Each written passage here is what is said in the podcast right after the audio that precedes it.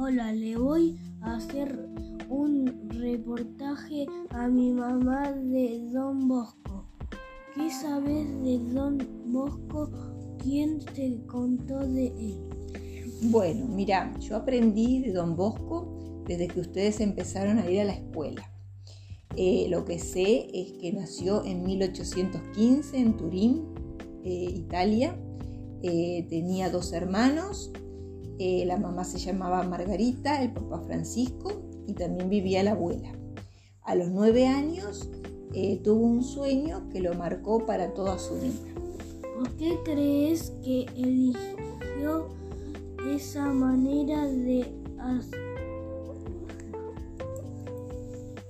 acercarse a tantos jóvenes y familias? Mira, él creo que buscó a la gente joven eh, porque en esa época había una revolución eh, y se iban todos a Italia a buscar trabajo y educación. Entonces Juan Bosco hizo como una especie de sociedad donde les daba educación y trabajo y el sueño eh, eh, su sueño también lo marcó.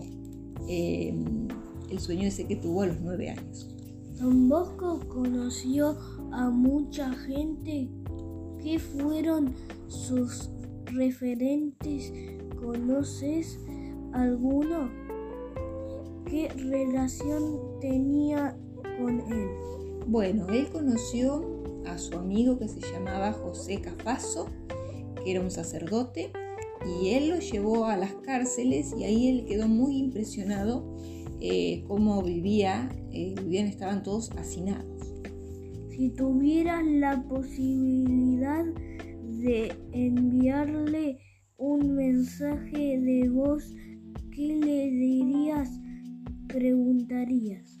Mira, yo le preguntaría si fue feliz en su niñez, en su casa, cómo se llevaba con sus hermanos, eh, bueno, eh, espero Lucio que te, que te haya servido un poco y te hayas enterado de algunas cosas. Eh, un poco. chau, chau. Chao.